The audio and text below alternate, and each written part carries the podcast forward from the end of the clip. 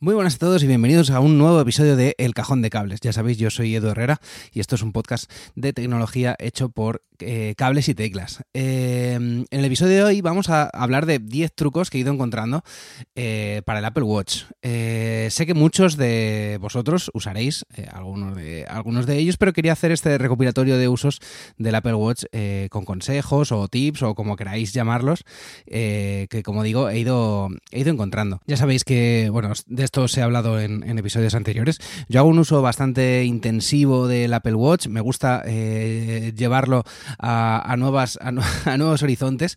Es verdad que no para nada es el uso deportivo que, que, daríais muchos, pero, pero sí que yo creo que, no sé, el Apple Watch se puede usar para muchas cosas y, estos consejillos yo creo que os pueden ayudar a más de uno. Así que sin más, vamos con el primero.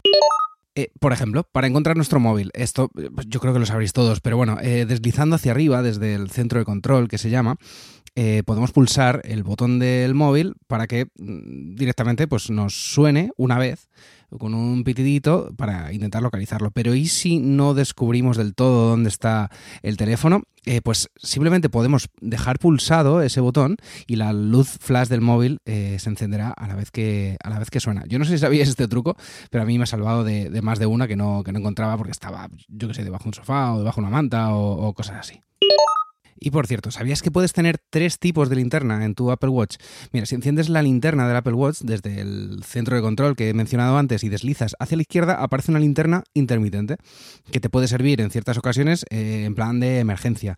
Em, yo qué sé, eh, si vamos por eh, un campo y queremos que alguien nos siga que está, que está lejos, pues bueno, así desde lejos nos puede, tiene más visibilidad de dónde estamos. No sé, Ahí está, ahí está ese, ese truco. Pero es que además si deslizamos un poco más vamos a ver una luz roja que a, mí me resulta ideal para alumbrar o ver en un lugar donde esté muy oscuro, pero sin molestar demasiado. No sé, ¿cómo, cómo lo veis vosotros? ¿Os, parece útil? Otra cosa más, la calculadora tiene una opción para dividir la cuenta de una compra eh, o una cena entre varios o incluso incluyendo la propina. Eh, solo tienes que escribir el total y clicar en tip o propina, eh, metes el porcentaje de propina y el número de personas eh, y te aparece la cuenta, el, total de la cuenta.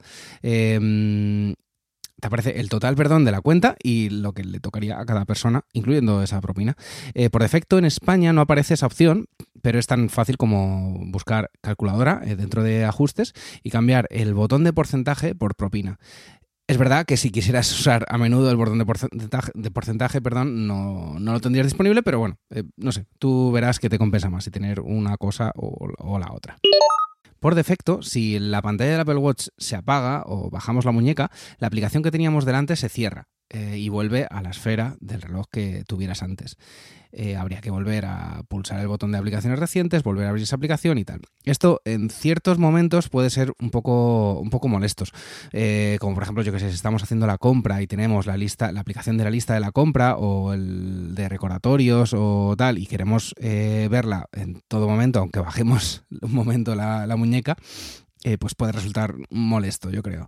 Eh, para evitarlo, podemos simplemente eh, abriendo en ajustes, general, en la opción de volver al reloj, podemos cambiar de siempre o después de dos minutos o después de una hora. Pero además, aquí lo que podrás es personalizarlo también por, por, aplicación. Es decir, que podemos decirle que si esa aplicación de lista de la compra o de recordatorios está abierta, pues que se mantenga más tiempo. Yo creo que es bastante, bastante útil.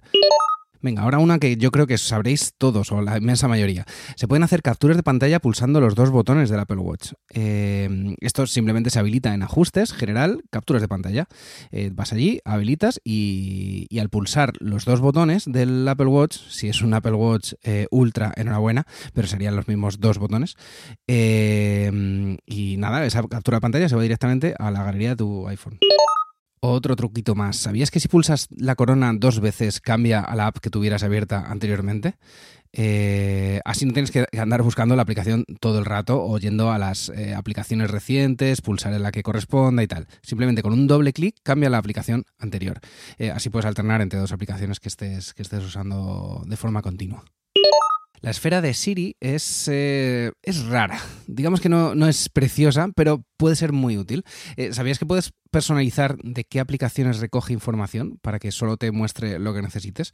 Es muy típico que, que tienes varias aplicaciones de calendario porque mantienes la original, y, pero has instalado a otra y tienes recordatorios, bla, bla, bla. bla.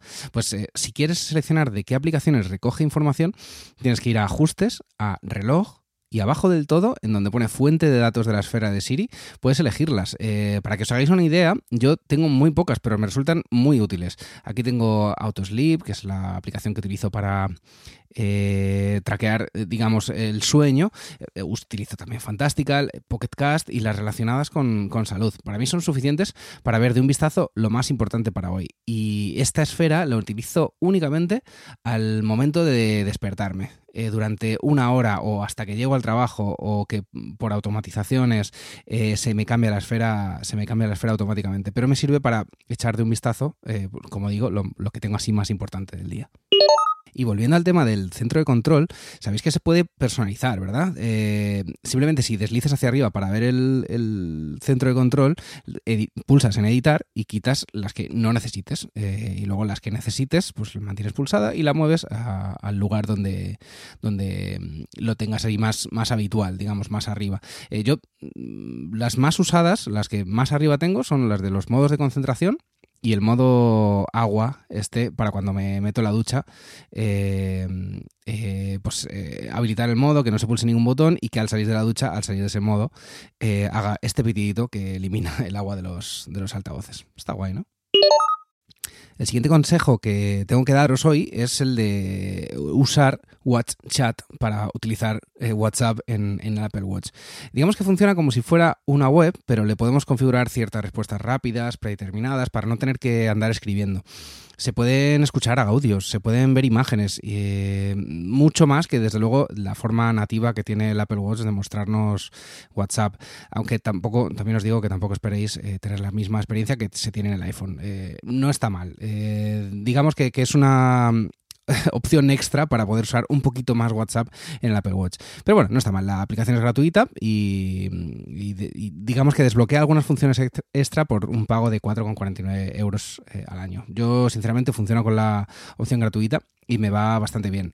Es verdad que tarda un poquito en sincronizar cada vez. Es como, como os digo, como usar la función web de, WhatsApp. Pero bueno, ahí está, ahí está. Y permite bastantes, bastantes cosillas. De hecho, hay un modo de escritura que a los más mayores de la sala igual los recuerda a cuando escribíamos mensajes en, en el móvil. De esto que tienes los botones de 1, 2, 3, 4, 5, 6, 7, 8, 9 y ahí vas marcando las letras pulsando un número de veces en ese botón. Un poco retro, pero oye, para respuestas así cortitas no, no está mal.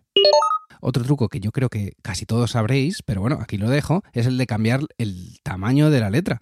Eh, pues si, sinceramente, si crees que ves demasiado texto o que te gustaría ver más, o al revés, que necesitas un texto más grande aunque parezca menos, pues eh, simplemente te vas a ajustes, pantalla y brillo, tamaño de texto.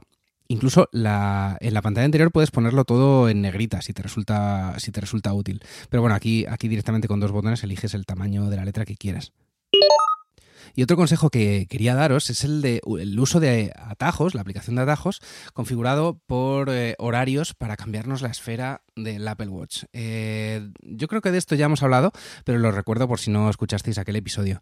Hay una barbaridad de esferas y a mí me encanta andar eh, diseñando nuevas, ir cambiándolas a mi antojo o mediante, mediante automatizaciones, que es lo que, de lo que quería hablaros sinceramente no entiendo cómo la gente puede optar por usar una sola esfera eh, todo el rato, todo el rato. Me parece que es hacer un uso muy, muy vago del, del reloj, sobre todo porque, bueno, al final eh, tenemos un reloj que permite muchas cosas, muchas cosas, pues por lo menos dejémoslo bonito eh, y, y, que vaya variando a lo largo del día, ¿no? Yo qué sé, los fines de semana o, como, como, uno quiera.